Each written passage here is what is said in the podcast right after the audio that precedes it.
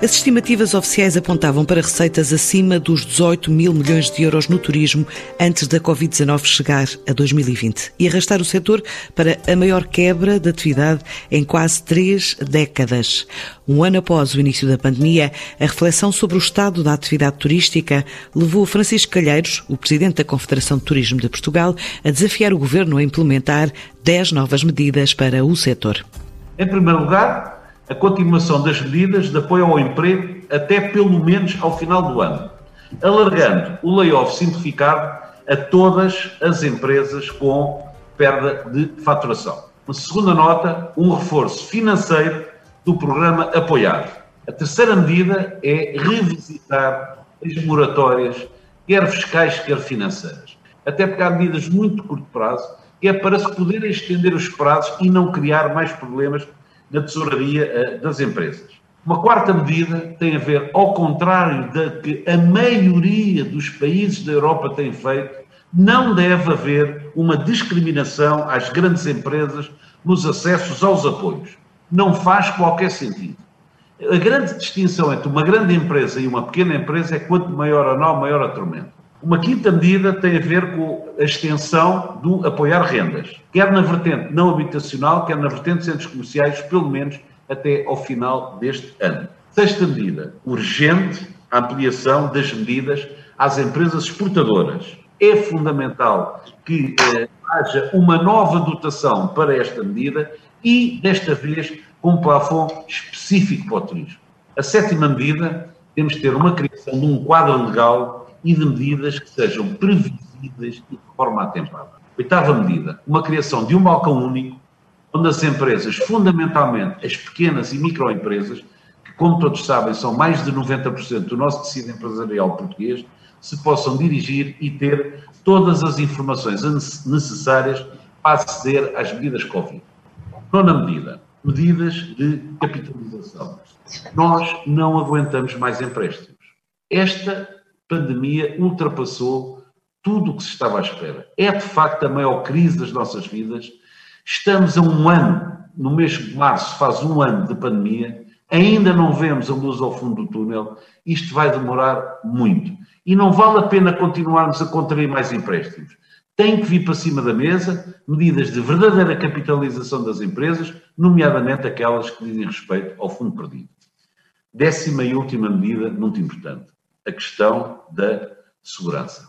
E nesse sentido temos que pensar muito bem o tipo de ações que vamos ter que fazer para recuperar a confiança daqueles que durante quatro anos consecutivos nos elegeram como o maior destino, o melhor destino turístico do mundo. Finalmente, o investimento do turismo penso que está provado ser um investimento de retorno mais rápido.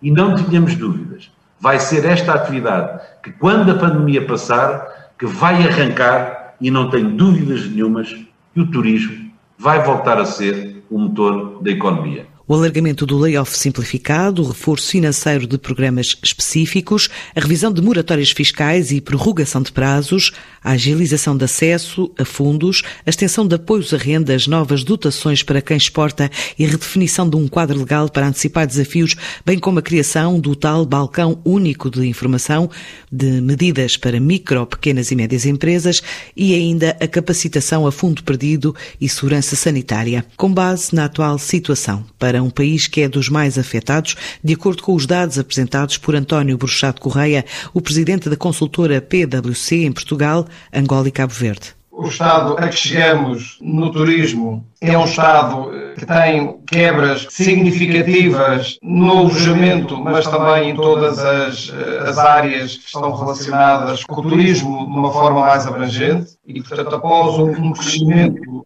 50 anos, 2020 foi mesmo o pior ano da história do turismo, voltamos 30 anos atrás, com cerca de 400 milhões de chegadas internacionais. Portugal é dos mais afetados, e é dos mais afetados precisamente porque tem uma dependência daquilo que são as chegadas internacionais, o que é o turismo, que é muito significativo, representa cerca de dois terços daquilo que é o nosso turismo em Portugal, Portugal tem ainda um potencial para acreditar e para poder fazer mais nesta captação portuguesa de turismos portugueses.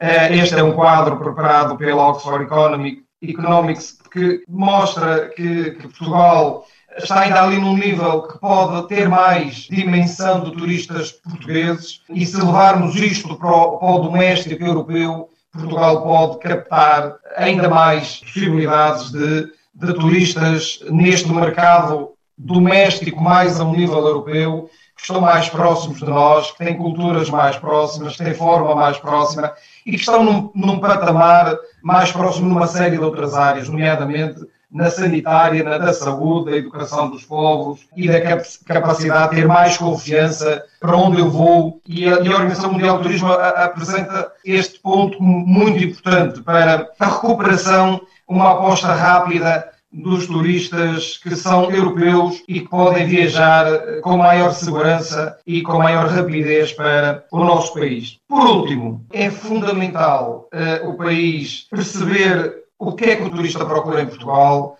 que oferta é que nós temos e que experiência é, é que está ou não alinhada com esse tipo de procura, que campanhas de comunicação e a forma como estamos a comunicar lá fora, e se esta, e se esta campanha está ou não está ajustada àquilo que nós queremos defender eh, de marca e nação, e portanto acho que se esta é a altura de salvar pessoas, a seguir vai ser de servi-las com implementações e ações concretas que melhoram a prosperidade do nosso turismo e do nosso país. Neste ponto de situação, feito numa conferência online, também entrou Miguel Maia, o presidente da Comissão Executiva do Milênio BCP, como representante da banca, numa altura em que Portugal é visto como o país que tem potencial para captar turistas a nível doméstico, não só nacionais, como os vizinhos europeus. Devemos procurar formas de suportar a adversidade. Enfatizei a palavra suportar porque também compete à banca apoiar os clientes a suportarem o momento atual para que o tecido empresarial possa superar esta fase de ausência de procura. As moratórias são, nesta matéria, um instrumento essencial.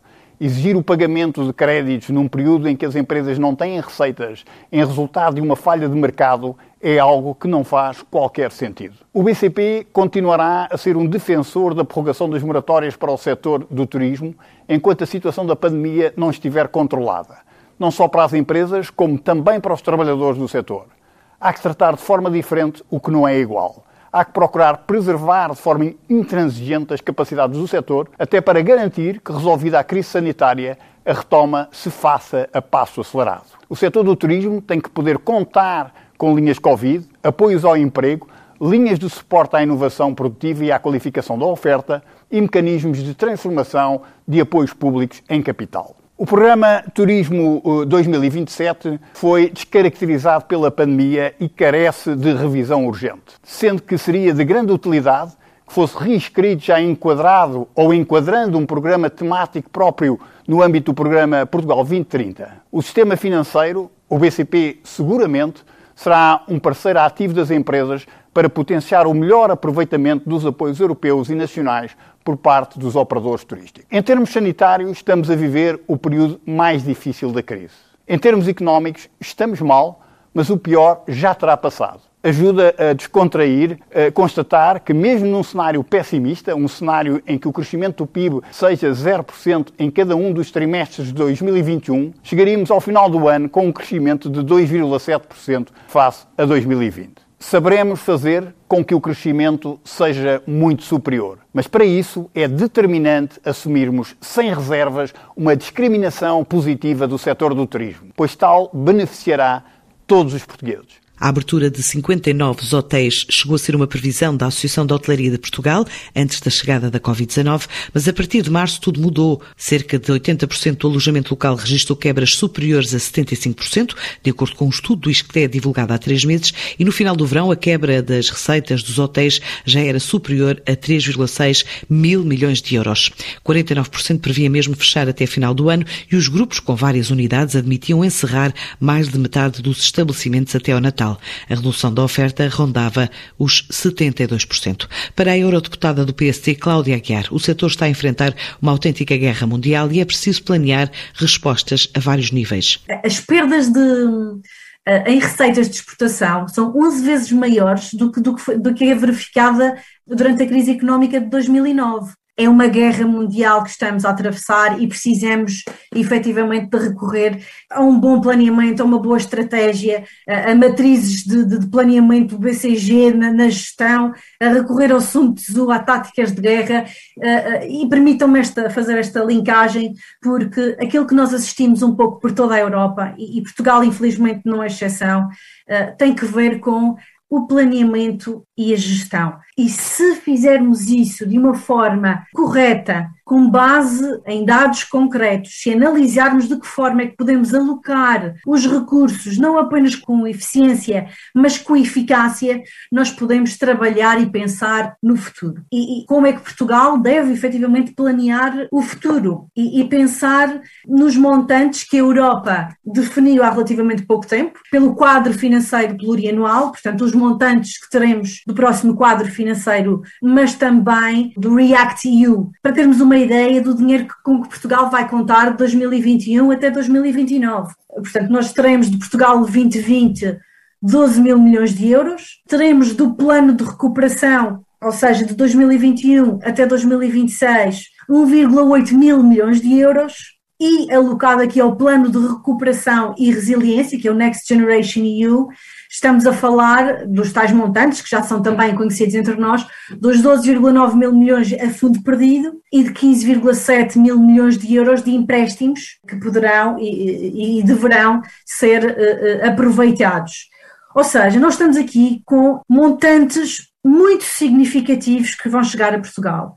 E diria eu que, tendo em conta estes montantes, este planeamento tem de ser feito desde já. Já devemos ter alocados, e aí diria que a presidência portuguesa no Conselho uh, e o próprio governo de Portugal devem ter estes montantes já bem elaborados e como é que vão verter isto na economia, considerando o quão importante a indústria do turismo é no todo europeu, mas também em Portugal, e o peso significativo que tem no PIB, e de que forma é que estes montantes serão alocados para, para esta indústria, para este setor.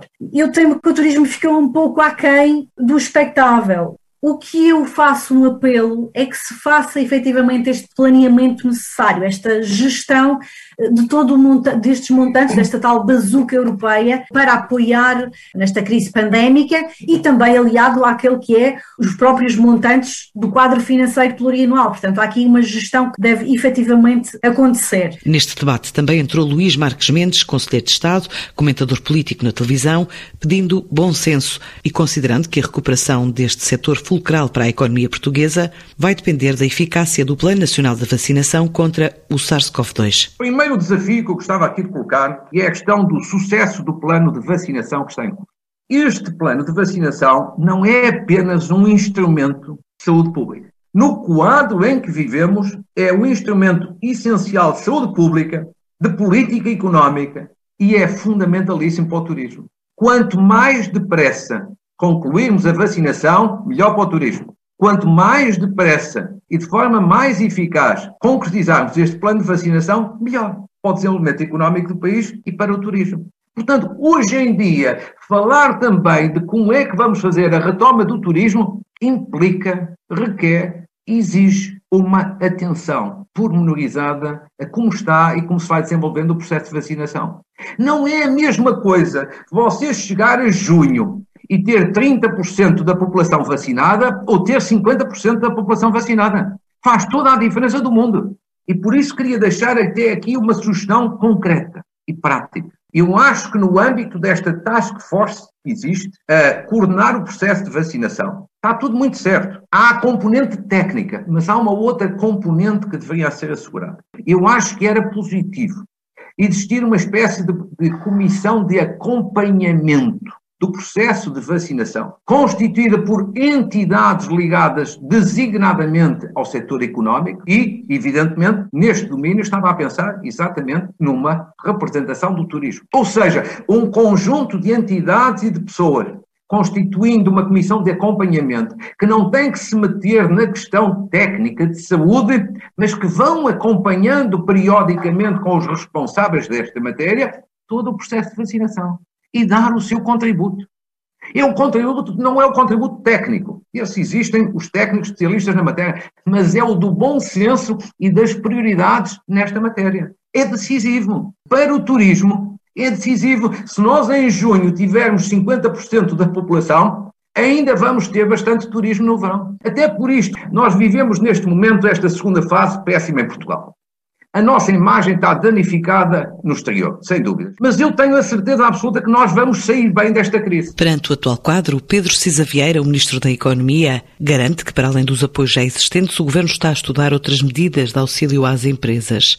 E fala de um ano de 2020 só comparável ao período de uma grande guerra. Mas acredita ser uma crise temporária, de acordo com índices de recuperação, já em alguns destinos como a Ásia. O setor teve, obviamente, um ano uh, terrível. É um ano em que eu julgo que nenhum observador tem uh, referências semelhantes. Talvez em período de guerra, quando ainda não havia turismo de massas, pudéssemos ter tido uh, uma contração tão semelhante. Mas tendo em conta a expansão da atividade turística nas últimas décadas e particularmente neste século, provavelmente nunca houve uma contração tão violenta da atividade.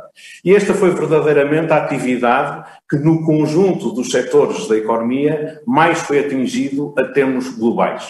E sabemos que quando estas restrições são levantadas, as pessoas voltam a viajar. Tivemos um exemplo muito próximo uh, no nosso país no verão, em agosto, mas temos também um exemplo, por exemplo, naquilo que ocorre neste momento na Ásia, onde, estando mais normalizada a situação sanitária, se verificou um grande retomar da atividade turística, particularmente por motivos de lazer ou de congressos e eventos. Portanto, a nossa perspectiva é que esta é uma crise temporária. Com a melhoria da situação sanitária, nós então podemos assistir a uma recuperação da atividade turística. Eu estou francamente convencido que teremos, eh, nesse sentido, já durante este ano, a perspectiva que temos é que, essencialmente, vamos recuperar turistas europeus, também são os mercados que mais valor nos trouxeram nos últimos anos, o mercado americano, o mercado brasileiro, o mercado asiático, não vai recuperar tão depressa, mas em termos de volume são os europeus que são para nós mais importantes. E vamos ter, sobretudo, o crescimento, como está acontecendo na Ásia, do turismo de lazer, eh, mais do que do turismo de negócios em primeiros tempos. Mas isto já é importante. Nós já anunciamos que eh, estamos eh, com a intenção de manter os apoios ao emprego durante mais tempo do que aquele que já indicámos, até ao final do primeiro semestre, já demos nota da intenção de manter os apoios ao emprego, se necessário for, até ao final do corrente ano. Temos a noção de que neste setor o impacto do termo das moratórias vai ser importante e por isso estamos a discutir com o Banco de Portugal, com a Associação Portuguesa de Bancos, o que fazer relativamente, digamos assim, à dívida residual que existe, à dívida que existe no setor turístico, eh, eventualmente uma extensão de maturidades eh, pode justificar-se neste setor, ou seja, não apenas a suspensão de pagamentos que determinamos até setembro deste ano, mas uma extensão mesmo do prazo remanescente da dívida existente, é algo que temos que ver se se justifica e em que medida e com que abrangência, e eh, temos, obviamente, também a noção de que vamos precisar de lançar instrumentos de capitalização das empresas. Nesse sentido, eh, estamos a trabalhar nestas ideias de eh, instrumentos de capitalização, designadamente por via de instrumentos de quase capital, de, de dívida convertível ou de empréstimos participantes, que eh, permitam às empresas reforçar os seus capitais próprios e, eh, desse modo, reduzir o seu nível relativo de endividamento. Os dados da atividade turística relativos ao início de 2021 só deverão ser divulgados pelo INE no início de março, numa altura em que a Organização Mundial do Turismo faz depender a recuperação da aposta rápida feita no setor a nível europeu.